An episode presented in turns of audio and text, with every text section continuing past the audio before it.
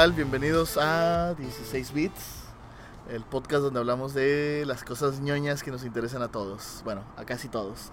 Yo soy Jair Torres y estoy con mi hermano Roel Torres eh, esta tarde en la ciudad de Monterrey. Bueno, el día de hoy tenemos una agenda o unos temas muy interesantes cerca de las series recientes que hemos visto y las plataformas donde están, ¿no? ¿Qué tal, Roel? ¿Cómo estás? Sí, como dices, tenemos una. Pues, como habíamos estado hablando de videojuegos, Ay, principalmente, creo que ya era momento de cambiarle un poco. Porque, como dices, pues tenemos unos, eh, al menos en el podcast, queremos hablar de temas, no nada más de videojuegos, también de ciencia ficción, te digo, de películas, series, en fin. Y el día de hoy, pues principalmente tenemos el tema de las series, ¿no? Unas series ahí eh, que no necesariamente son de ciencia ficción o fantasía. Eh, vamos a hablar por ahí, depende de la plataforma, vamos a mencionar ahí Sí. unas series. Y además, aparte de... Tenemos como dos temas principales. Uno es el de las series y otro el de unos videojuegos por ahí que te gustaría recomendarle a la raza, ¿no? De, de videojuegos que son muy buenos, pero que al mismo Claro. tiempo son económicos, ¿no? Sí, son económicos y más que nada para la gente que como dice, ah, tal vez que jugar en computador sea algo caro. Entonces igual hacer esta recomendación de juegos baratos con los que podemos empezar. También para dar a conocer, por ejemplo, la plataforma de Steam y los precios que tiene, ¿no? Pero bueno, ya hablaremos más adelante de eso. Yo no entiendo la raza que dice que es mu- muy caro jugar en PC o en computadora, más caro que en consola. Para mí es muchísimo más caro jugar la consola, ¿no? Pues sí, pero eh, también entra en juego en esto como la- el intercambio de los cassettes. ah, bueno, de Como- ahora de bueno, los, de los se usa eso, sí, ¿no? sí, claro. Oye, préstame el uno, yo te presto otro, todo eso, ¿no? Igual, aquí ya aterrizado como a la raza, aquí, eh, o sea, al barrio aquí en Nuevo León, Ajá. o en México, o Latinoamérica tal vez, todavía es una costumbre muy... Arraigada, sí, es. cómo no. Y para empezar, eh, una serie que vimos, eh, pues, relativamente hace poco. Así es. Al menos creo que yo la, vi- la vi el año pasado. Sí. de que es una exclusiva de Prime, de, De- que de es la Amazon. plataforma de, de streaming de Amazon. Y que sale nuestro camarada, nuestro compadre, nuestro adorado, Uh, John John Krasinski. Krasinski. La serie se llama Jack Ryan. Así es, esta serie... Bueno, oficialmente, perdón, Tom Clancy's Tom Clancy's Jack Ryan. Jack Ryan, ¿no? Así es, eh, viene de esta serie de novelas escritas por Tom Clancy, este novelista de acción y espionaje, muy al estilo Metal Gear, como hemos hablado en el pasado, em, que bueno, esta vez involucra, bueno, ya ha estado eh, eh, personalizada por eh, gente de verdad, por decirlo de alguna manera, con una serie de películas con actores muy interesantes también, eh, unas buenas, unas no- otras no tan buenas, pero a Jack Ryan lo ha personificado Alec Baldwin, Harrison Ford, Ben Affleck y Chris Pine, ¿no? Que podemos recordar por Mujer Maravilla. Eh, Era el piloto, ¿no? piloto, Acá, el, sí, el- el interés romántico de la Mujer Maravilla. De la Mujer Maravilla, así es. Muy buena serie. eh, inclusive estoy leyendo aquí que es producida también por Michael Bay, que es un dato muy interesante. Entonces, ca- cabe mencionar que es, eh, ya con eh, soltar ese nombre es como, wow, ¿no? Este, debe Sí, ser una ya- muy ya- buena producción. Ya con ese respaldo de, de- de- de nombre, ya, ya, ya te das de Sí. imaginar la, la- la calidad de la serie, ¿no? Claro, También- explosiones. Sí, Y exacto. bueno, acción. Ignorando todo Transformers, es un gran productor. Sí, cómo no, cómo no. Sí, digo, eh, incluso yo la verdad nunca he visto una película de Transformers. Y yo lo intenté una vez y me quedé dormido a la mitad y luego descubrí que hay como siete o algo así y No, siguen hasta saliendo. más se me hace, ¿no? Sí. Pero yo eh, me imagino que nada más con, con ver el- la producción de una película de esas, ya te das cuenta que, pues, que el vato sabe lo que hace, ¿no? Sí, Michael sí, Bay, fácil. Le invierte, le invierte. Y le sale también. Un Uh, actor que nos gusta mucho, Sí. que nos gusta muchísimo, porque lo conocemos de una serie que se llama The Wire, de HBO, que Sí. próximamente también yo creo que hablaremos de esa serie, Claro que sí. que se llama Wendell Pierce. Wendell Pierce, el buen Bunk. Bunk de The Wire. The y Wire. que también sale entre que te la he recomendado Ah, mucho, que claro, no la has visto, No la he pero podido ver aún. Hay una larga serie por, de series por ver. También igual hay- habrá que hacer como que este wishlist. Y ya si estamos algún día interactuando y nos escriben, eh, también compartirnos series que ustedes desean ver. eh, ahí como para hacerlo un poquito más interesante. Sí, más dinámico, ¿no? Oye, para aterrizar un poquito también lo de Jack Ryan, porque nada más empezamos a decir nombres y no Nos hemos fuimos. dicho ni, ni- no hemos dicho ni siquiera de qué se trata. Eh, pues es como un analista, un chico de, Sí, de la, sistemas. la serie eh, hace la introducción al personaje como este chico ñoño, ¿no? Eh, de la CIA, pero con un gran potencial para la acción, ¿no? Claro. Que termina siendo un espía tipo, tipo Snake, ¿no? Sí, Metal así Gear. es, obligado por las circunstancias a, a entrar al campo, ¿no? A- él era acá como back De, office. de escritorio. Ajá. A, a irse al, al campo, ¿no? A, a- tirar balazos y este, seducir nenas. y- sí, como James Bond, ¿no? Así es. Y es una serie corta, la verdad no recuerdo cuántos capítulos son, creo que son como ocho, sí, ocho Sí, capítulos. ocho capítulos. Y se te pasan de volada. Está en, en- muy en media hora, ¿no? O sea, se te pasan, son ocho capítulos de una hora, pero ni lo Ah. sientes. Eh, creo que cuando la vi, la vi en, en un día, Sí, o en, do- en dos días. La vi de un y- tirón. Eso sí. habla mucho de nuestras actividades Sí, sociales, tal vez.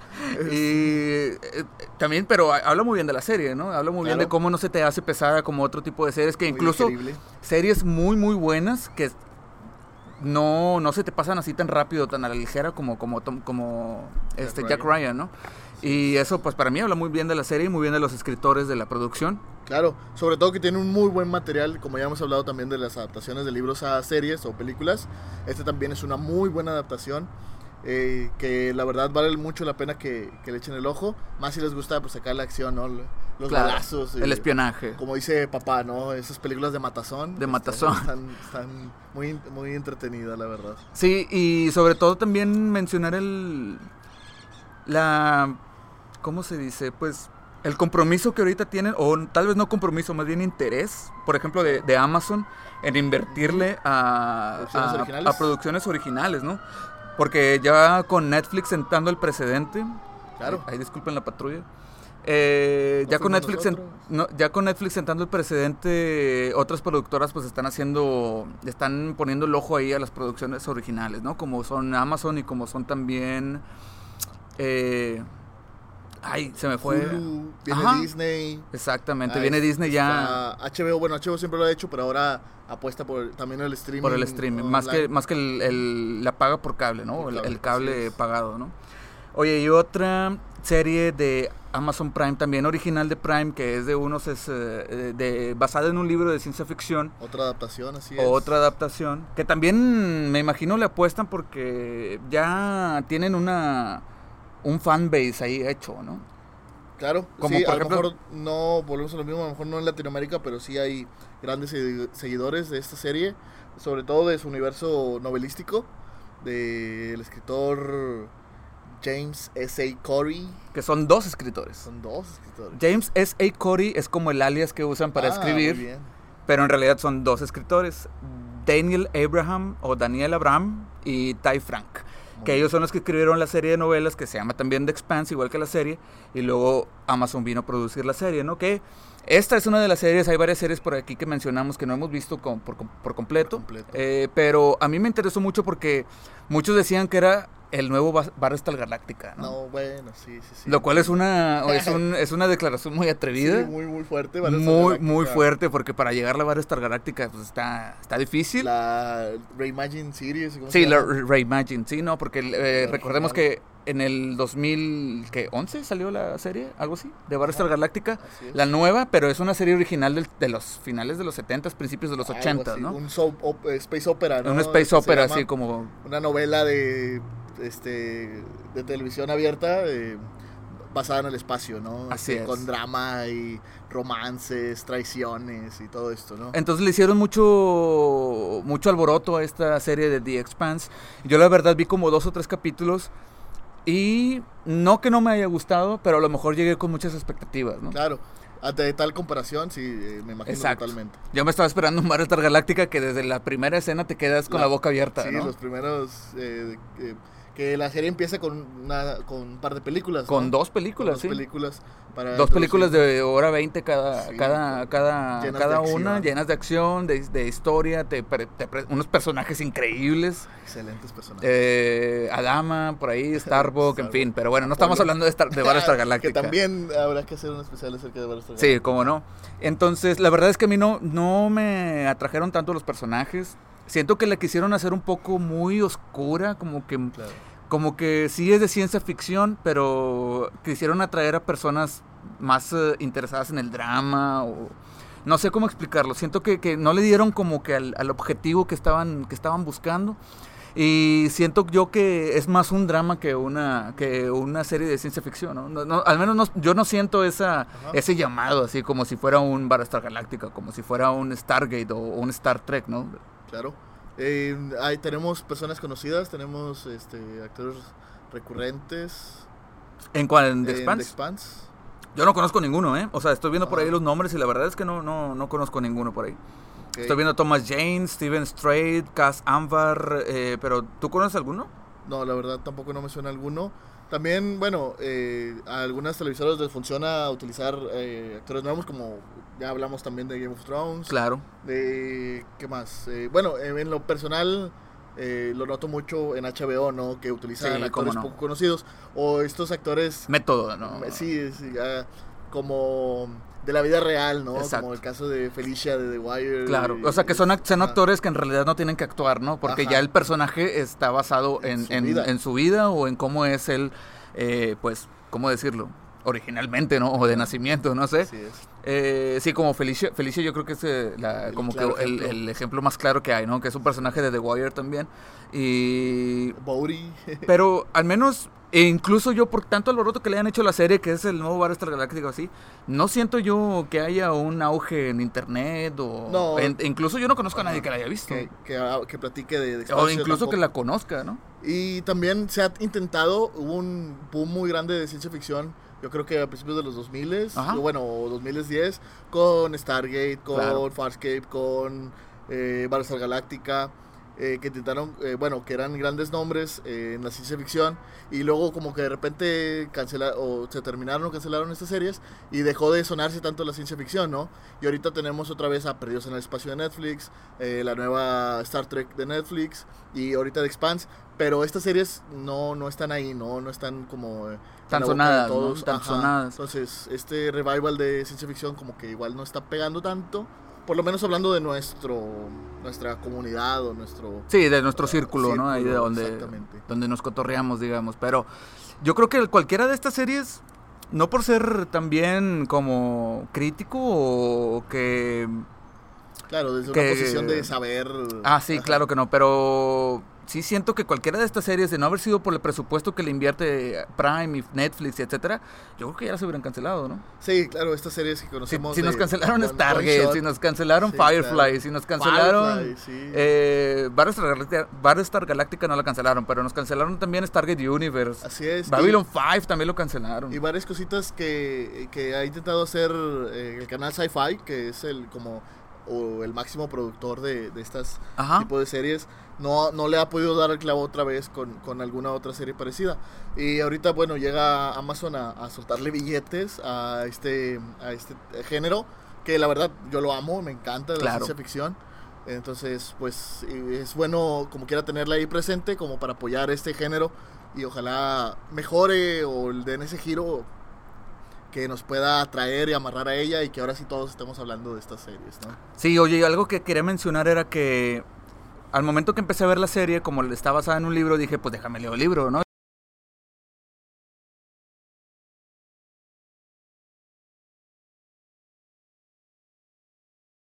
Y me gustó mucho más el libro que la serie, ¿no? Empecé Sí. a leer el libro y me, me gustó muchísimo más los personajes, me gustó muchísimo más la narración del- de, los escritores que, que lo que se está haciendo en la serie, pero te digo, también nada más vi como dos o tres capítulos, ¿no? Entonces, Claro.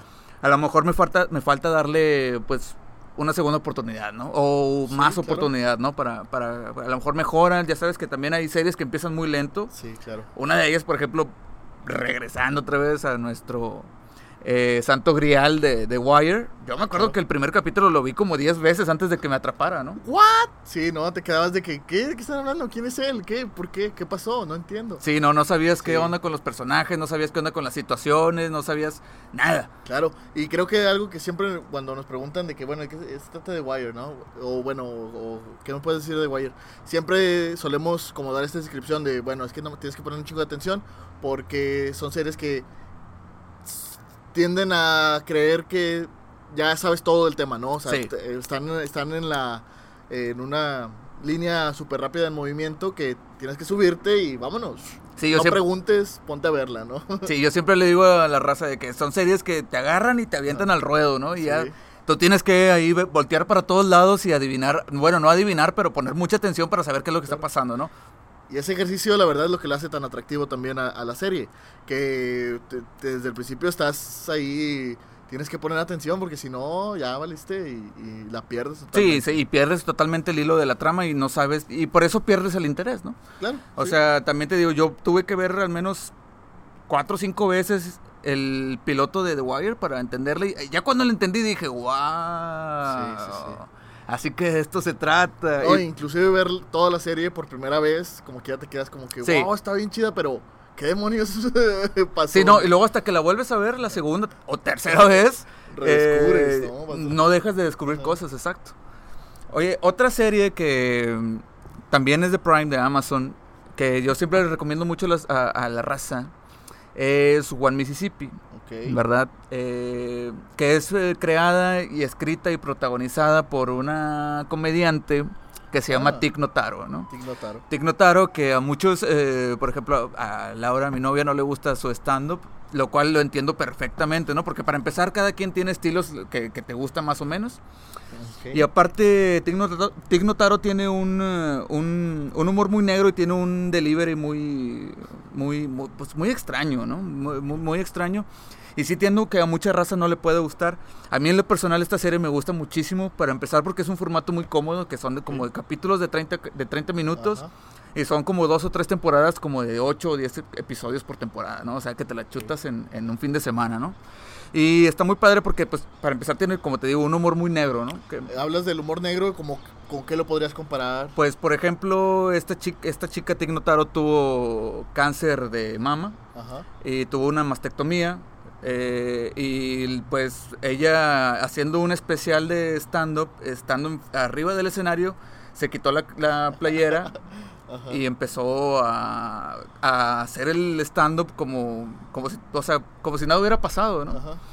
Y continuamente después de que tuvo esta operación se ha estado pues casi casi burlando de sí misma, ¿no? Ok, ok, ok. Es como... es- esta eh, visión pesimista, ¿no? De la Exactamente. De, la vida y de uno mismo, ¿no? Claro. De, de degradarse a uno mismo un poco, pero siempre con la intención de, tener ahí una, pues una, una comedia, ¿no? De, intentar hacer reír a las personas de temas que son incluso hasta tabú, ¿no? O sea, Sí, por ejemplo, Fuertes. Yo creo que nadie o muy pocos se han hecho comedia o stand-up acerca de cáncer, ¿no? O acerca, por ejemplo, de, de la esclavitud o acerca del genocidio, eh, la. Segunda Guerra Mundial, ¿no? Son temas que son hasta tabú. Y yo eh, creo que el cáncer es uno de ellos y creo que esta Tig Notaro lo hace de una manera que pues, te hace ver la- la- las cosas de una forma diferente, ¿no? Y al final yo creo que es el objetivo de ella, que, que de la forma en la que te quiere llegar a ti, ¿no? Que, que ella quiere que veas las cosas de una manera que a lo mejor no es tan común o no es la primera pers- perspectiva que tienes, ¿no? De hecho, una eh, aquí una frase parte de, de Amazon, no especifica la persona que lo dice, pero dice que es eh, esta serie es como un movimiento a expandir su audiencia, ¿no? Hacia otro, hacia otro tipo de audiencia. Y es un movimiento atrevido que la verdad podríamos respetar bastante. Claro. Porque pues no a todos les gustan los sitcoms, que la televisión está llena de sitcoms baratos, de estas comedias baratas, sin sentido, o inclusive de dramas adolescentes, ¿no? Y que intenten hacer esto con este tipo de humor, Ajá. que le den la oportunidad a ese tipo de comediantes que son diferentes, es excelente, ¿no? Qué, qué, qué, qué Y chido. que esas comedias, por ejemplo, que no hablan de nada, como quien no ha visto Friends, por ejemplo, ¿no? Que también son necesarias y son súper Claro. divertidas, ¿no? Sí, claro, para aliviar después de ver, por ejemplo, volvemos a The Wire, ¿no? De que estás oh, concentrado viendo y luego de repente que ya quieres algo para, estás Des- cocinando, estás haciendo otra despejarte, ¿no? cosa y estás viendo ahí Friends. O, O mientras comes, Ajá. no sé. Lamentablemente, One Mississippi no la. No la. Ah, que para empezar habla. Se me pasó también decir un poco de qué se trata la serie. Justo en, en, en un mes tuvo Tig Notaro eh, la operación, la mastectomía, y en ese mismo mes falleció su mamá. Órale. Y pues como te mojado. puedes como te puedes imaginar fue un, un mes bastante duro y la, la serie habla un poco es autobiográfica no acerca de esto de estas situaciones que tuvo ella y de cómo ella se reencuentra con su papá eh, regresa ella es de Luisiana de Nueva Orleans específicamente y la serie habla de cómo ella vive en Los Ángeles pero regresa para para para ver a su mamá por última vez y se encuentra con su padrastro y empiezan ahí a, a hacerse las situaciones estas que... pues, situaciones risa. incómodas y, y tienen tienen un tienen unas revelaciones muy muy chidas en la serie que sí te quedas que a, a veces también por cómo y por cómo actúan y cómo son los diálogos pues a veces no sabes ni cómo reír no sabes si reír o llorar no Me recuerda mucho a, obviamente, a Steve Carell en, en The Office. a Claro. Michael Scott, ¿no? Estas situaciones que yo, yo recuerdo ponerle pausa y quererme esconder abajo de la mesa de pena ajena, ¿no? De Sí, o nada más le ponías pausa porque ya, ya no la querías ver, ¿no? claro, Y- Michael Tots, ¿no? ¿Cómo olvidar sí, Michael Tots? sí, Michael Trot, Trots o Tots, no me Tots, acuerdo, pero bueno. así. Pero sí, yo creo que los que han visto The Office se van a acordar de ese episodio de Mike- Michael Trots, Michael Trots. Y sí, son situaciones así, ¿no? Que incluso, y yo creo que cumplen con su cometido, ¿no? Cum- Cumplen Claro. con, con, con llegarte, con, con hacerte sentir algo fuerte. Sí, inclusive sea incomodidad, eh, Ajá, o sea, incluso. si la sientes es porque, bueno, hicieron bien su trabajo, ¿no? Digo, Exactamente. aunque no sea su, su, su objetivo, pero ya te transmitieron algo que es pues, la base de, de todo esto, ¿no? De, de por qué vemos televisión. o Sí, de la vemos- ficción, ¿no? Ajá, en general, claro, que la, ficción. la ficción es, de eso se trata, ¿no? De, de, de hacerte ver, de ponerte en los zapatos del otro, de hacerte ver cosas que a lo mejor nunca en la vida hubieras pensado, o nunca en la vida hubieras tenido ese punto de vista. Claro, y que si, y si tenemos esa empatía, entonces, bueno, ah, este, dedito arriba, no somos tan apáticos o tan mierdas como, Como pensamos que como somos, pensamos ¿no? que somos, ¿no? Excelente. Hablando, eh, bueno, quería hablar un poquito del título One Mississippi. Me suena o me- a, a mí me da a imaginar como este mantra en inglés de contar para tranquilizarse, ¿no? De que One Mississippi, Two, Two Mississippi. Three Mississippis. Exactamente. No, oye, yo no lo había pensado, ¿eh? Hasta ahorita que lo mencionas. Sí, se- me da mucho a eso, ¿no? Pero me imagino que sí puede ser, porque tiene sentido, ¿no? Sobre todo. Sí. Eh, hablando de estas series que no tratan de nada, bueno, me gustaría retomar a- a- o, o seguir adelante con las series de Prime.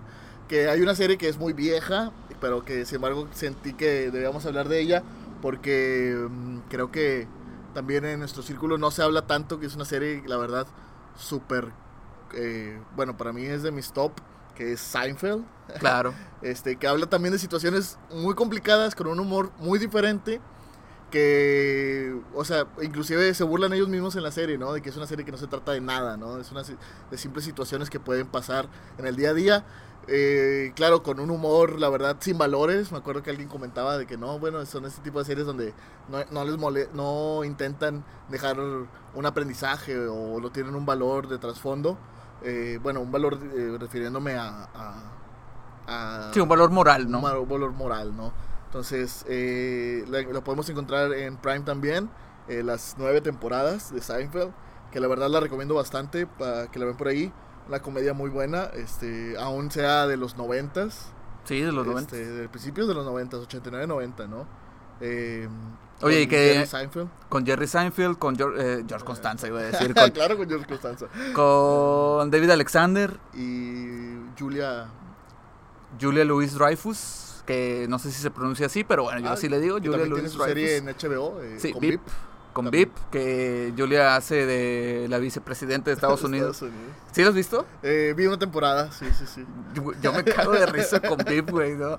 Porque tienen un humor muy chido para tirar carro, güey. O sea, Claro. creo que se hacen unos insultos súper creativos que incluso pasan como dos, tres segundos y luego sueltas la carcajada porque como que te tardas un poco en, en- en reaccionar, ¿no? Y iba a decir que en Prime está, o sea, está The Office, está Seinfeld, está Parks and Recreation, está El Príncipe del Rap, está La Niñera, está... Uf, todas las Series que veíamos en, en la tele local, ahí está. Claro. Bueno, a mí en lo particular soy muy fan de, de- también de este humor ligero que pueden traer las series. eh, pero que eh, sí, amo, no sé si lo intenten, pero sí son un poquito tal vez eh, más elaborados, ¿no? O sea, sí, sí buscan la manera de hacerte reír de cierto, o sea, muy, muy especial. Sí, claro. Oye, y para continuar ahí con los temas que traemos, eh, tienes por ahí anotado una serie que se llama The Boys. Así es, The Boys. eh, esta serie igual está en Prime, la pueden encontrar en Prime. eh, basada en un cómic acerca de una distopia, ¿no? Donde el en el mundo existen los superhéroes de verdad, pero pues son unos hijos de puta, ¿no? Básicamente. Este, básicamente. Es- están totalmente como eh, corporizados, este, ¿cómo se? En corporativo, ¿no? Privatizados. eh, sumamente... me- eh, O sea, cobran Eh, por salvar al mundo. haz de cuenta casi casi, ¿no? Esa no la he visto, por eso pregunto, de que Ajá. cobran entonces por salvar No al he mundo. terminado aún, es una de las series que también eh, entran a esta categoría de en proceso. Sí, que no hemos visto. que no hemos visto por completo.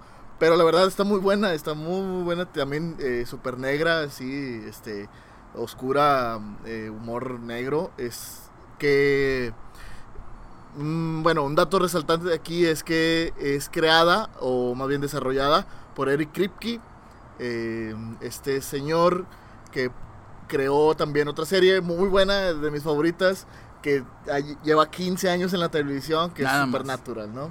Oye, Supernatural. Ya, todavía sigue. Todavía sigue. Ya que se acabe, güey. De la verdad, cada temporada la disfruto un chingo. Yo, yo ya quiero que se acabe. De hecho, creo que vi hasta las 10, 11 y dije, ya, güey, esto bueno, güey. O sea, ya mataron a Satanás, güey. Ya Do- mataron dos o a, tres veces, ¿eh? a los, Dos o tres a los arcángeles. Ya se encontraron con Dios. No sé si ya mataron a Dios. Me imagino que sí, güey. A la hermana de Dios. Oye, pues ya, güey. ¿qué, qué, qué más les queda, güey? El cerro de la silla para. O sea, el, el Dios del cerro de la silla, güey. ¿O Sí qué? a quién va a matar ahora? Oye, pero como quiera, todas las temporadas no, no te dejan de sorprender, tienen algo muy, muy chido. Más que nada el humor y la, este, Lo que la chido. química entre Sí.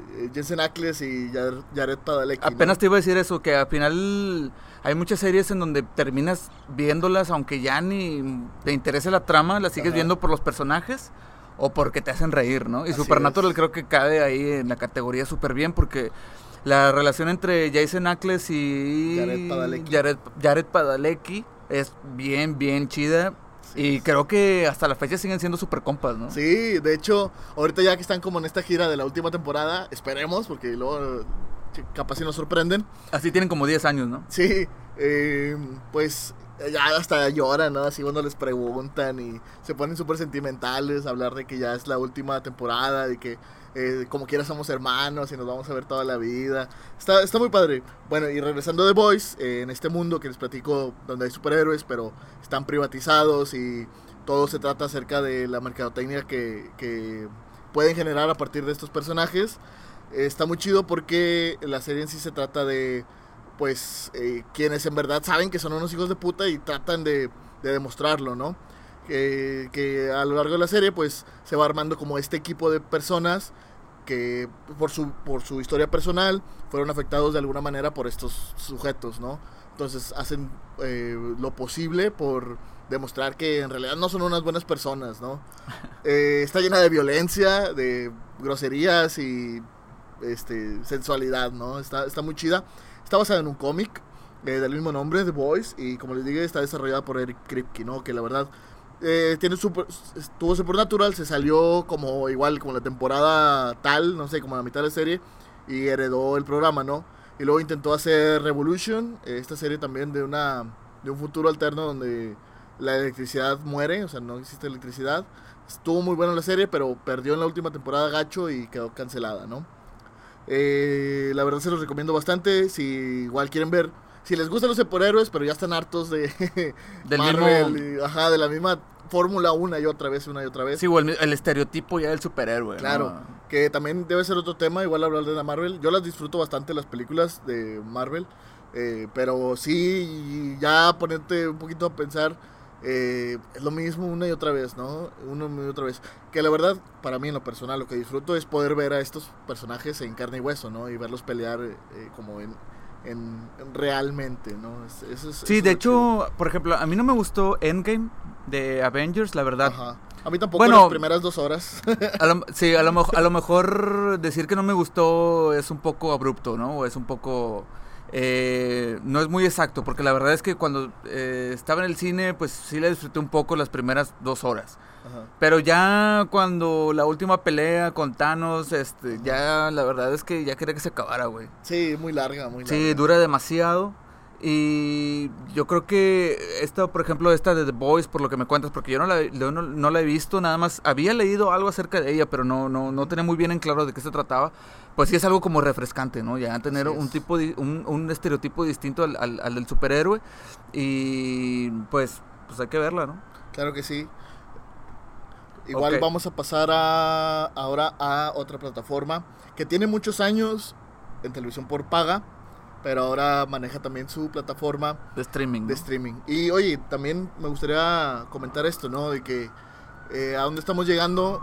A, la verdad, admiro bastante o me encanta que se le invierta tanto a las series, pero ya que cada productora tenga su propia plataforma, como que al consumidor le va a costar, ¿no? Y le va a costar bastante tener que pagar HBO, Prime, Netflix, ahora que se viene Disney, que también va a sacar un contenido increíble con, Con Star Wars, nada más con eso, y las series de Marvel, dices, no manches, tengo que tener Disney. Entonces échale 100 pesitos por plataforma, eh, más el internet, pues ya es una lana para disfrutar este, este contenido, ¿no? Sí, no, la raza que no tiene, bueno, al menos que no puede pagar cinco o seis plataformas distintas, pues tienes que elegir, ¿no? Tienes que escoger cuál es la que más te gusta, cuál es la que tiene las series que más te gustan y tienes que escoger una para pagarla, ¿no? Porque a fi- a final de cuentas, digo, cinco o seis plataformas terminan siendo ya casi mil pesos al mes Así es. y pues es una buena lana, ¿no? Claro.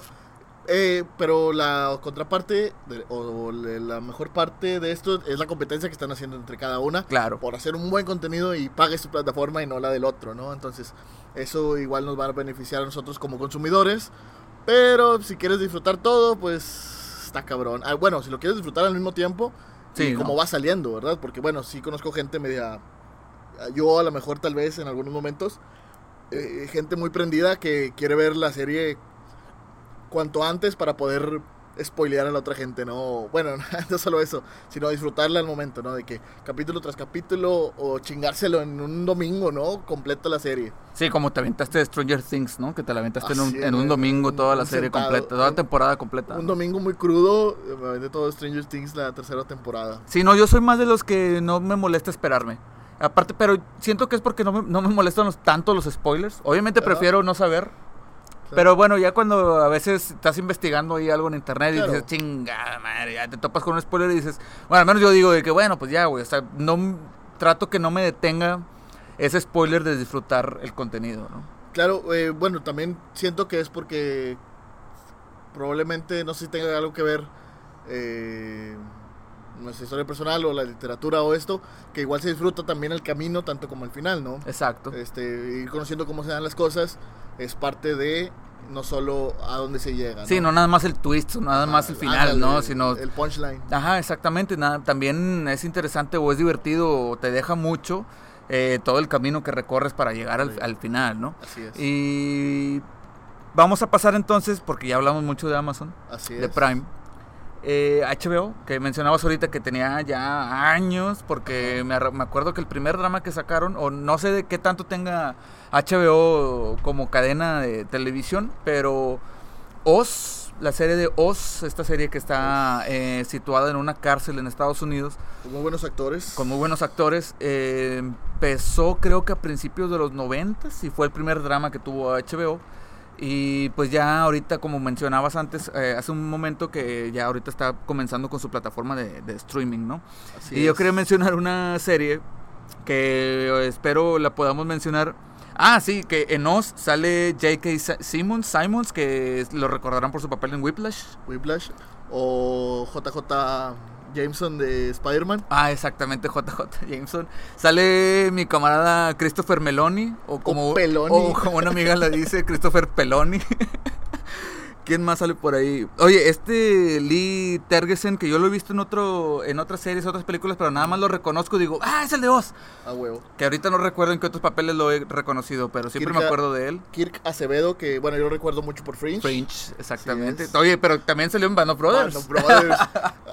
no puede ser que no incluimos Band of Brothers, pero bueno, ya hablaremos de Band of Brothers algún día. Ese lo, lo estamos guardando. Es que ahorita nos, te- nos vimos muy tentados a hablar de series como Band of Brothers, como Sopranos, como The Wire, como Six Feet Under, como Deadwood, como Oz.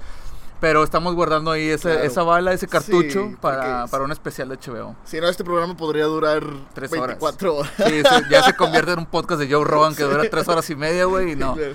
este, no, todavía no estamos en ese formato.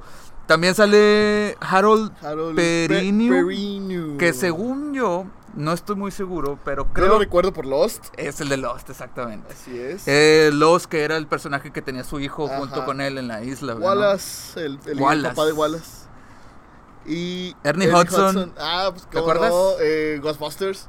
Ah, bueno. de Ghostbusters. Y yo me acuerdo de él también en Requiem por un sueño. Ah, claro, claro, cómo no. Pero Muy bueno, bien. no estábamos hablando de Oz, ya ves, siempre nos desviamos del tema, güey. No hay problema, lo pago. Yo quería hablar de Tremé, Mm, que es una serie creada por David Simon, que también es el creador de The Wire. The Wire. Que ya lo creo que lo hemos mencionado The Wire en todos los episodios que llevamos hasta ahorita, que son tres. Pero la hemos Así mencionado en todos. Y es una serie que está basada en Nueva Orleans después del huracán de Katrina, ¿no? Así es.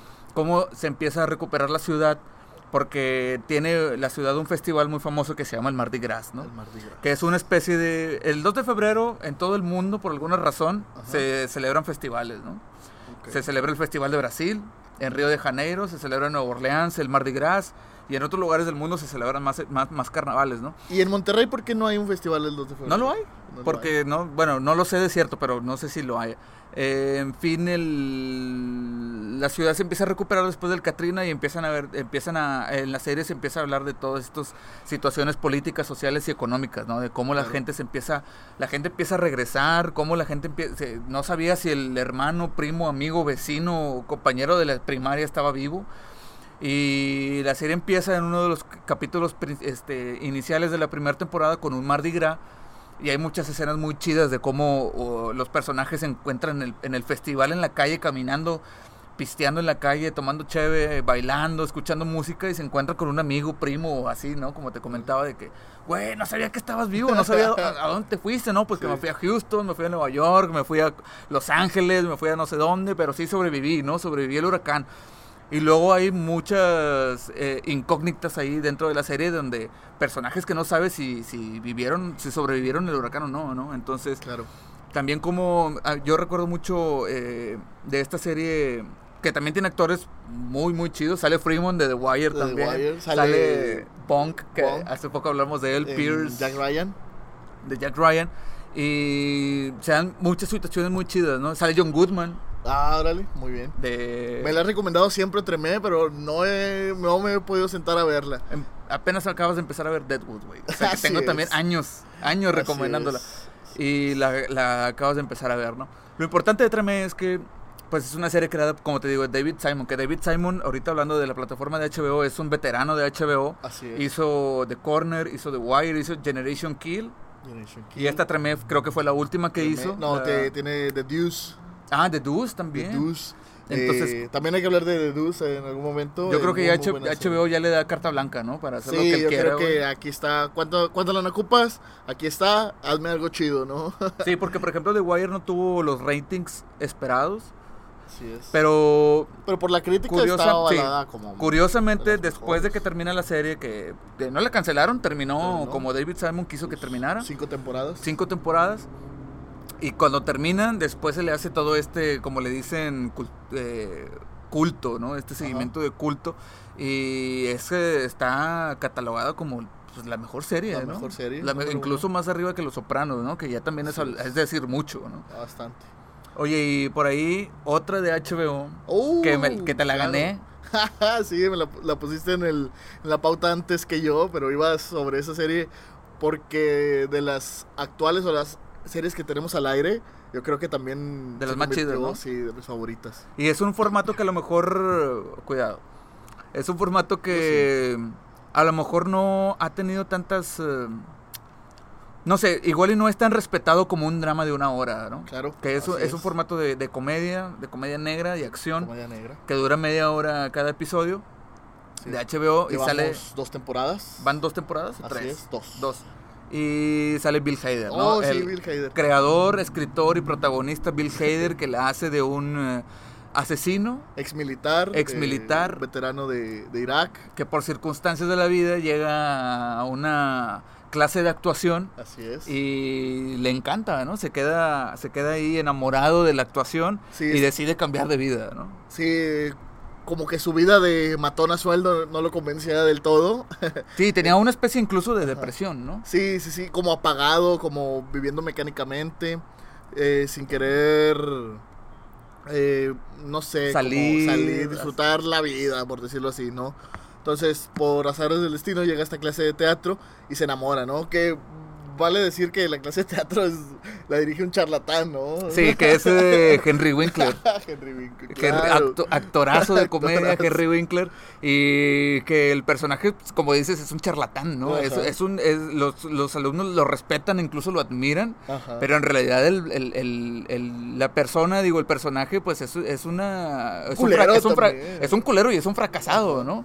O sea, él tiene su postura dentro de la clase como si fuera un actor exitoso, ha publicado un libro, pero en realidad es un, es un actor fracasado. ¿no? Ajá, no y que tiene la serie porque no tiene trabajo de actor. ¿no? Exacto. Digo, tiene la clase porque no, No tiene, trabajo, de actor.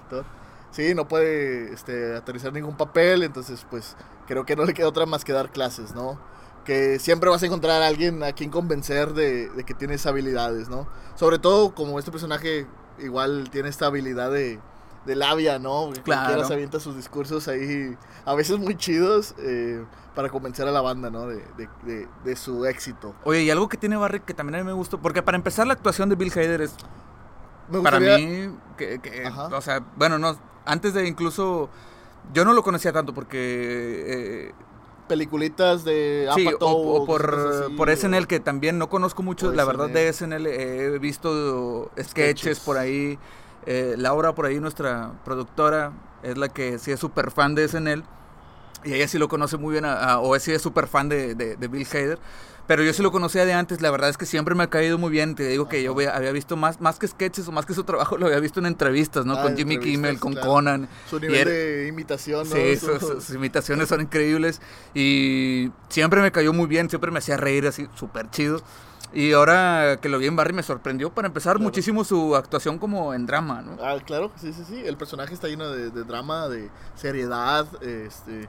Ah, bueno, también me gustaría decir, a contraparte del que opina mi hermano, a mí la verdad siempre me cayó súper mal Bill Hader. No lo soportaba. Me hacía súper, no sé, este... Pero es que tú no, barata, no, no, no te gustes en él, o sea... Sí, no, no, no me gusta como ese tipo de, de sketches. Para nada. eh, me recuerdan a Laura Pico o cosas así, ¿no? este, la verdad, siempre, eh, bueno, en mi mente los comparaba con, con ese tipo de sketches que, que no, inclusive los de Adal Ramones, ¿no? Me daban pena ajena, o sea, no, no, no me gustaba verlos. Eh, entonces, eh, negado, pero eh, por un video, por Barry, que me gustaría mucho mencionar, en YouTube, antes de dormir, siempre suelo agarrar el celular y ver videos al azar en YouTube. Y me topé ese fin de semana, no recuerdo el canal, igual si lo encuentro lo, lo pongo en Twitter, eh, que hablaba de las, las batallas del fin de semana, ¿no? Que habían sucedido ese fin de semana. Y estaba la batalla por Winterfell. Ese fin de semana también salió otra serie, no me acuerdo, la verdad les fallo con, con cuál era. Y Barry. eh, cuál había sido la mejor batalla. Y pues yo la vi, dije, para ver igual recaps de, de Game of Thrones. Pero el autor del video menciona que la mejor batalla fue Barry. la de Barry, ¿no? ¿Y sabes cuál fue? El capítulo... Con la niña. No, eh, ah, ah, sí, sí, sí, contra el campeón olímpico de Sí, taekwondo, ¿no? Exactamente. Ah, porque sí, bueno, es que no sé si, que- si podamos, podemos spoilear, pero no sé si...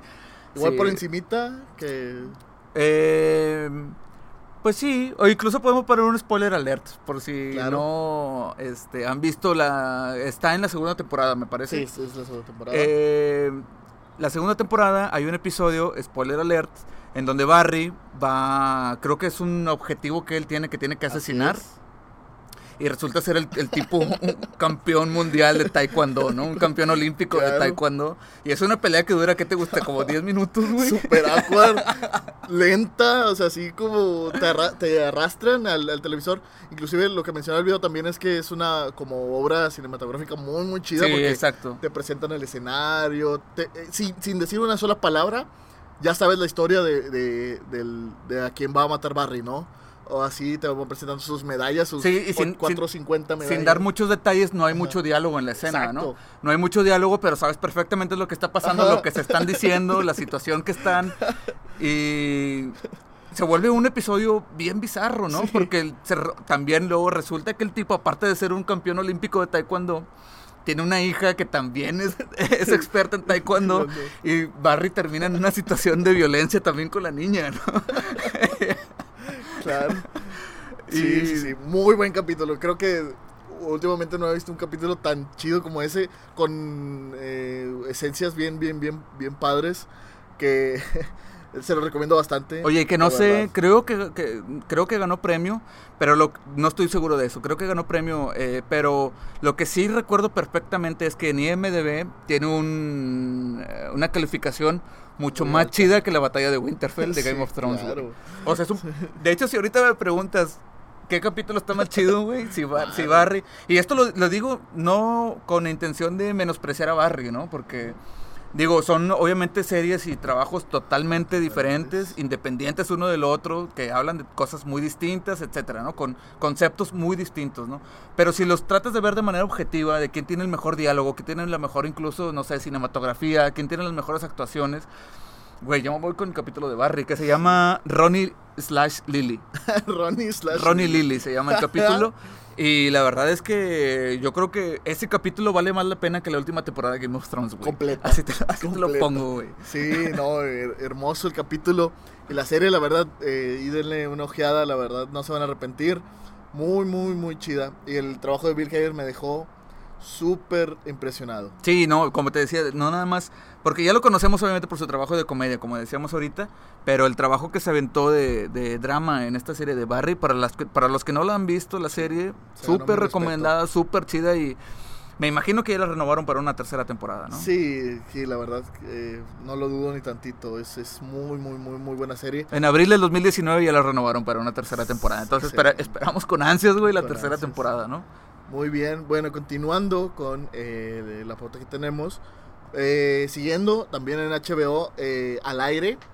eh, van, creo que ya va por terminar o, o sigue al aire, no recuerdo, pero acaba de salir estos meses. Es la serie de Euforia, ¿no? Donde Esa yo no la conozco, eh. Creo que te, dije hace rato que antes de, de empezar Ajá. a grabar que ni siquiera la había escuchado. ¿No creo. habías escuchado?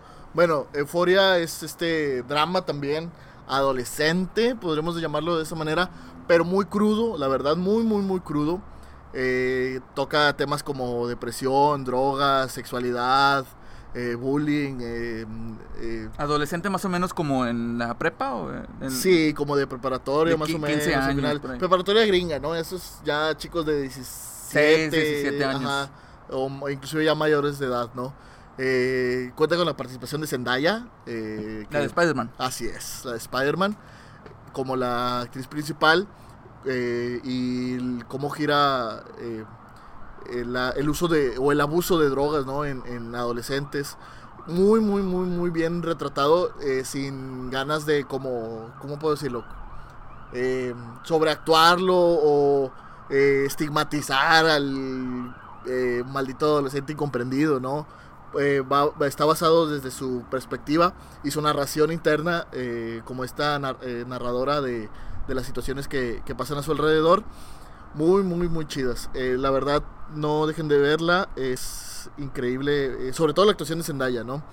Eh, salen eh, personajes muy interesantes. Muy, muy interesantes. Inclusive esta es una adaptación de una serie que salió en Israel. Originalmente es una serie de Israel que se vino a adaptar aquí a, a América. Um, Ya no es la primera ajá. vez que lo hacen, ¿eh? hay una serie que se llama In Treatment que creo que Ah, también claro. es israelí. Ah, pues también la viste, claro, ¿no? Sí, en Treatment. Creo que también es israelí, también es de HBO la serie. Eh, fun fact, eh, estudié psicología en la facultad de psicología y nos pasaban en treatment, ¿no? Neta. Sí, tenía una maestra, eh, toda una eminencia, eh, Marta Patricia Zavala, nos ponía como para hacer un poquito más interactiva la, la clase en cuestión de entrevista, eh, nos pasaba capítulos de treatment, ¿no? Sí, que es, es una serie que habla, tiene, es un psiquiatra que tiene Ajá. cuatro pacientes Una lista, así es. y todo el capítulo se basa en la, en la hora de terapia que tiene con ellos, ¿no? Sí, y su vida personal, cómo re- repercute Sí, también. cada, cada episodio es un, es un cliente, iba a decir. Que también Sí, son sí, sí, clientes, son ¿verdad? clientes, sí, no, Pero claro, no está mal. digamos de pacientes, cada episodio es un paciente y luego el Su quinto. El quinto es él con su psiquiatra, ¿no? Ajá. El psiquiatra con el psiquiatra, ¿no? Parte, de, bueno, de, de la labor de analista, pues si llevas pacientes, éticamente estás obligado a llevar una supervisión, ¿no? Porque, Claro. este, por cuestiones profesionales. Ah, entonces es como, digo, no quiero decir obligado, pero es como, Debe, un deber ser, es un debe ser. así es. Debes tener tus pacientes y aparte llevar una supervisión, porque es difícil mantenerse como a- este a- aparte, ¿no? Como Sí, Melfi en Los como Sopranos. pasa, como Melfi, como pasa en Treatment también. Sí. que se empieza a invo- involucrar con los pacientes y pues ya ahí no está chido, ¿no? Profesionalmente hablando, porque a él creo que como quiera le va medio bien, medio mal. Pues se ve que vive una buena vida el Sí. vato. Así es. Bueno, entonces, eh, Euforia habla mucho acerca de estos traumas adolescentes, eh, sobre todo de la hipersexualización que puede haber, ¿no? Es en, en- en- en la, en la edad de la punzada, como podría, podría decir eh, eh, cualquier mamá de aquí de, de nuestra comunidad. La edad de la punzada.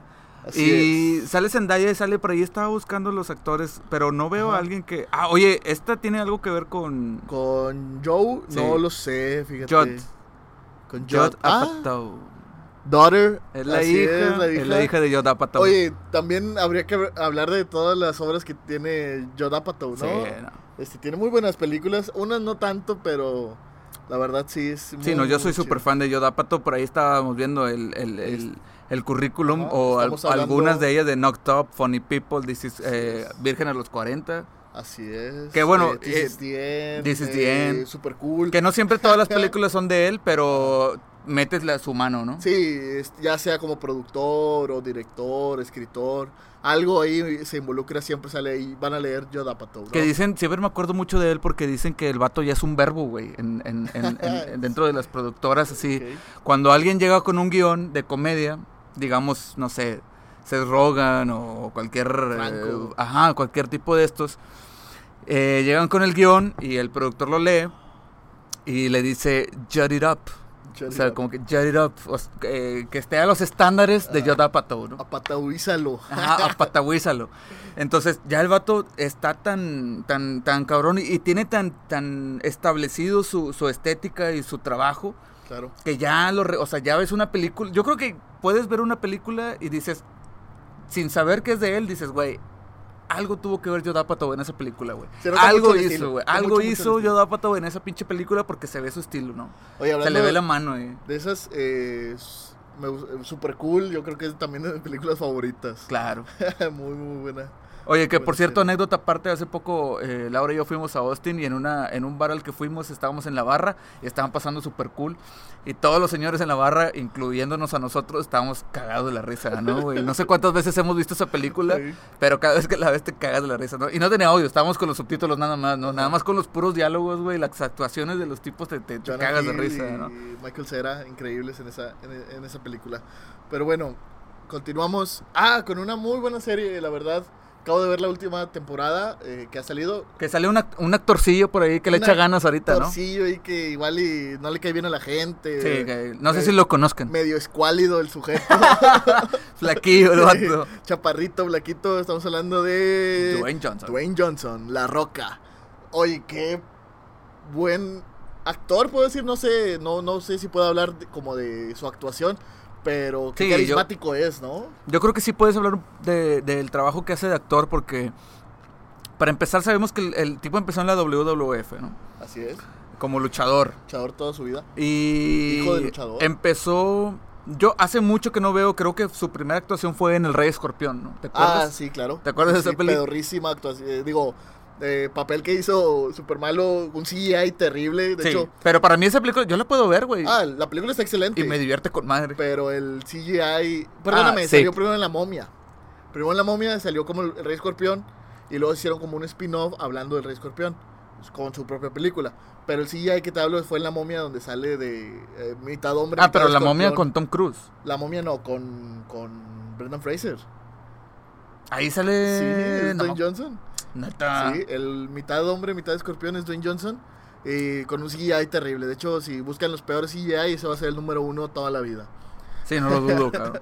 Eh, Y- entonces. Pero te- como te decía, sí, yo creo que sí puedes hablar de, de- del trabajo. Porque al menos yo vi The Ballers, vi tres creo que dos temporadas o tres temporadas. Sí, va la cuarta. va la cuarta. Güey, y sobre todo con el currículum que venía teniendo Dwayne Johnson y Claro. con el... el, el, el- cómo- es un vato que está súper comprometido con el jale que hace, güey. Sí, y le Y fue mal en ciertas. eh, Sí. Al principio de su carrera. Hizo el hada de los dientes, ¿no? Y vemos a Dwayne Johnson, este sujeto enorme con eh, tutú y alitas, Cuidando niños, ¿no? cuidando niños. Este, Y Ballers se trata de... Ah, bueno. Bowlers es este exjugador de la NFL que ahora se dedica a cuidar las finanzas de otros jugadores activos de la NFL, ¿no? Entonces esto pues eh, por intentar mantener a sus clientes y igual este agente financiero que se define él mismo, eh, igual intenta siempre resolverles la vida y los problemas y las cagazones de estos jugadores, ¿no? Que no inviertan mal su dinero, que no lo están cagando, cuidarlos ahí, ¿no? Que no se salgan de, de una línea... Que sean fieles con sus esposas, que no Claro. anden en los bares ahí regándola. Esta línea súper difusa, este, no salirse de ahí, ¿no? Es muy, muy buena serie. Los, los actores y los personajes también están increíbles. Eh, que bueno, ¿qué puedo decir? Es una producción de HBO también, pero que cuenta con esta participación de Dwayne Johnson, que bueno, es un una superestrella, ¿no? Eh, tenemos, ¿qué te gusta? Rápido y Furioso, ahorita es su película de Hobbs and Shaw, o ya la quitaron de cartelera, creo. O sea, es una estrella de cine ya consagrada, que bueno, no tiene miedo a hacer televisión, que ya se va dando más esa pauta eh, con actores, ya hablamos en el primer capítulo de esto, ¿no? Que ya hay buenos actores que, que ya no le dicen que no a un papel de televisión. Y la verdad, la actuación de La Roca, como intentaba decir al principio, es muy buena, es muy buena. Y aparte que es un tipo carismático Sí, increíble. Te ¿no? cae súper bien en lo que quiera, en lo que sea que haga, ¿no? Así es. Entonces, y si les gusta la NFL, Más. más. eh, es una serie que... que Porque incluso que hace- hacen jugadores profesionales hacen cameos en la serie, ¿no? Mm. Sí, de hecho sale mucho jugador profesional ahí como invitados, hacen cameos y todo. Y las situaciones que relata son muy entretenidas, la verdad. Eh, Sí, son entretenidas y sabes que aparte también dices, güey, es que uno los ve jugando americano y piensan que ya les va con madre, pero no, güey, o sea, Sí, sí, sí. En cualquier momento pueden arruinar todo, lo que todo, tienen, ¿no? Y sí, quedan casi, casi pues en, en la quiebra, En la ¿no? quiebra. En bancarrota. Claro. Si no se cuidan, si no cuidan el dinero, si no... Que son atletas de alto rendimiento y que si llevan un estilo de vida como de nosotros, Sí, o no, como de la banda, ¿no? pues llegan a perder todo eso, ¿no? Entonces está, está muy chido cómo, cómo ah, intenta solucionar estos, estas problemáticas. Además de llevar su vida, porque él también trae como su historia de trasfondo eh, muy interesante. Entonces es esta, este juego entre la vida personal y, y tener que ser el niñero de gente adulta, ¿no? Que tiene un vergo de lana. Sí, Entonces ¿no? Y siendo que él tiene sus propios demonios ahí, Claro. ¿no? Oye, y continuando, Ah, eh, continuamos con HBO. eh, la siguiente serie es Silicon Valley. oye, ya se acabó, todavía, todavía sigue. Eh, viene la última temporada también. Eh, Silicon Valley es acerca de estos sujetos, eh, bueno, de este pueblito en California eh, que está lleno de todas estas iniciativas privadas de tecnología. las startups. Las startups, claro. Eh, la serie, o en sus principios, eh, nos encontramos con, con el personaje principal eh, en un startup que es esta casa de la persona que, o dueño, que tiene un chingo de lana y lo único que hace es invertir en, en ideas de ñoños, ¿no? Este, que, eh, si tienes una buena idea, el vato te da casa, te ayuda a invertir, invirtiendo lana, él se queda con un porcentaje de tu obra y pues eh, ga- es ganar, ganar, ¿no? En, en caso de que sea que sea exitosa la... Sí, la- que, que en caso de que la aplicación o la idea remunere, pues eh, Ajá. obviamente este tipo se va a quedar con una ganancia, un porcentaje ahí importante, ¿no? Claro. Y Silicon Valley, como decías, pues es la, una ciudad en California donde se encuentran los headquarters o las oficinas generales de Google, Amazon. de Facebook, de Amazon, de Twitter, Snapchat, de Spotify, no sé, de Instagram. todo, ¿no? Instagram, etcétera, ¿no? Y es creada por Mike Judge, Mike que yo Judge. creo, para la raza que tiene nuestra edad, o más o menos nuestra edad, que recuerda por ahí a BBC Butthead, ¿no? BBC Butthead, así De- es. en MTV. Y eh, El Rey de la Colina. El Rey de la Colina. También, excelente serie. Le- la he como retomado por pequeños videos en YouTube. Eh, está muy, muy, muy, muy buena. Y de la película de Office Space, no sé si la has visto. Office Space de... de no. Mi- Mike Judge también. Ajá. ¿Con quién? Sale este tipo, mira, lo vas a reconocer, que se llama Ron Livingston. Ajá, claro. ¿Sí recuerdas el nombre? sí. Uh, este, mi compadre de Band of Brothers y también. Boardwalk Empire. Y Boardwalk Empire. En Band of Brothers era el Capitán Nixon. El Capitán Nixon. Que es, yo creo, personaje. Güey, yo creo que es mi segundo mejor, mi, mi segundo favorito. También güey. la relación entre Winters y Nixon, Nixon. es genial, Que ¿no? terminan El siendo super hermanos, el Claro. humor, cómo se llevaban, etcétera, ¿no? Sí, de hecho se van a vivir juntos a Nueva York, algo así creo. Sí. O sea, está, claro, está basada en personajes reales. Entonces ellos como recrean esta relación muy, muy buena. Eh, bueno, volviendo a Silicon Valley. Que eh, sale, sale, TJ Miller. TJ Miller o involucrado. Dejó de salir en esta última temporada por la situación en la cual está involu- eh, este, envuelto. Si- situaciones, güey. Creo que son son- como dos o tres situaciones que el vato tuvo. Oye, pero luego yo estaba viendo un stand-up, un, eh, un stand-up como de cinco minutos que el vato hizo, creo que en Canadá. Últimamente. Eh, después del, después del des- Ajá. de los desmadres que hizo, que creo que tuvo un, un problema cer- cerebral serio. O sea, tuvo creo que un derrame o algo así que estuvo Ajá. fuerte y que fue lo que lo hizo actuar de manera un poco errática, ¿no? Bueno, pues sí. Que, este, que si, eh, si no te cuenta eso y nada más te enteras de los desmadres que hizo, sí te la crees, porque el vato sí se ve que medio le vale madre, ¿no? Sí, claro. Bueno, TJ Miller también lo podemos recordar por Deadpool últimamente. Claro. Este, Que salió en las dos, ¿no? Eh, sí, salió en las dos. Eh, muy, muy buen actor. eh, también los papeles que tiene me cago de risa. Y también sale últimamente este sujeto que va creciendo mucho, como que sigue saliendo, eh, sobre todo... Martin Starr. Eh, no, no, no. El, el chico hindú. Kumail Nanjiani. Así es. Kumail Nanjiani. eh, que ahorita está creciendo bastante. eh, tiene, tuvo su propia película que también escribió, ¿no? Acerca de su vida personal Con su esposa. con su esposa, que es eh, The Big Sick. eh, no recuerdo si tiene un nombre en español. Eh, muy buena película, la verdad. Sí está algo densa. ¿Sí Pero, la viste? Yo no la he Sí, visto, sí, sí, está muy la buena. quiero ver, pero no la he visto. Está muy buena. Es algo densa porque es una situación seria. Pero bueno, con el, también el carisma que tiene. Y luego salió con, con, muy, con- muy con- este Batista, ¿no? Salió con Batista en donde. en- Salió en otra película que se llama Stover. Sober- esa, ah, sí, claro. Eh, la he visto anunciada en esas páginas donde puedes ver películas gratis. Es de este año. Igual y no sé si ya Sí. salió en el cine aquí en México o va a salir Creo o qué onda. Pero se ve muy chido, güey. Al menos yo vi el tráiler y se ve muy chido. Sobre todo con Dave Bautista, que también dicen que es un, es un sí. personajazo súper chido. Que a todo el mundo les cae bien, ¿no? Sí, me imagino. Eh, bueno, y también eh, Thomas Middletich, eh, que sale... Ah, pues Thomas Middleditch es, el, el personaje principal.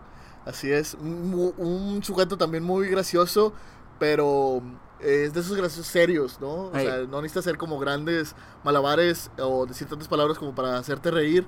Es, es como entra a esta categoría, ¿no? De- Oye, y también me cae muy bien este tipo porque Thomas Middleditch, que como decíamos es el protagonista de Silicon Valley, que el vato es un ñoñazo, güey. Sí, ¿verdad? Sí, sí, sí, o sea... No se esfuerza en nada en no, su no, papel. No, no, no, o sea, incluso es, es gamer, eh, le gustan los cómics, etcétera, ¿no? O sea, el, el, el vato le quedó al personaje, lo, lo que decíamos al principio, ¿no? De, esos actores que a lo mejor no tienes que conseguir un actor que te haga un personaje fuera de, de- de- su persona, porque Claro. su persona es el personaje, ¿no? Sí, no, excelente. Bueno, entonces, eh, estas son las series, la verdad, eh, de HBO que, que esperamos que vean. eh, la verdad, las recomendamos bastante. Sí, porque ya, oye, Ya llegamos a un tiempo suficientemente bueno, por decirlo de esta manera. no porque, perdón, no porque nos, nos nos cueste trabajo eh, platicar, ¿no? Por, por una hora, dos horas o tres horas, ¿no? Pero yo creo que el tema que habíamos mencionado al principio de los videojuegos que quieras recomendar a la raza de Steam para que, Claro. que, que son juegos chidos y que son juegos baratos, se me hace que lo vamos a dejar para otro episodio. Lo dejamos para después, como quiera, eh, teniendo oportunidad. Hago igual un pequeño escrito, sí. un pequeño blog, eh, lo subimos a, a- ya sea a Twitter o, o al dominio que vamos a estar manejando para que le echen un ojo, ¿no? Eh, la verdad les recomiendo bastante, va a incluir juegos eh, gratis que pueden pasar horas de diversión, chicos. Va a incluir Este, remakes también. eh, remakes y y hablando ahorita de series también bueno me gustaría incluir eh, este juego Late Shift que es una película interactiva es un videojuego que es una película. así es un videojuego que es una película interactiva. Pues como, tipo... Como, Bandersnatch de Black Mirror. O como... Life is Strange. Como Life is Strange. bueno Life is Strange sí lo puedes manejar sí caminas Ah, y ok. todo. Pero acá es como Bandersnatch que la verdad siento que no les funcionó para nada. Black Mirror no me gustó Bandersnatch. Ah, Late Shift hace un mejor trabajo. Es, es este películas donde se detiene por un segundo la acción y tienes que tomar una decisión en segundos, ¿no? Ya. Eh, para decidir hacia dónde quieres llevar a tu personaje. Tiene muchos finales diferentes, muchos capítulos eh, y pues ahí vas tienes que descubrir todos, ¿no? Tomando decisiones diferentes, haciendo combinaciones.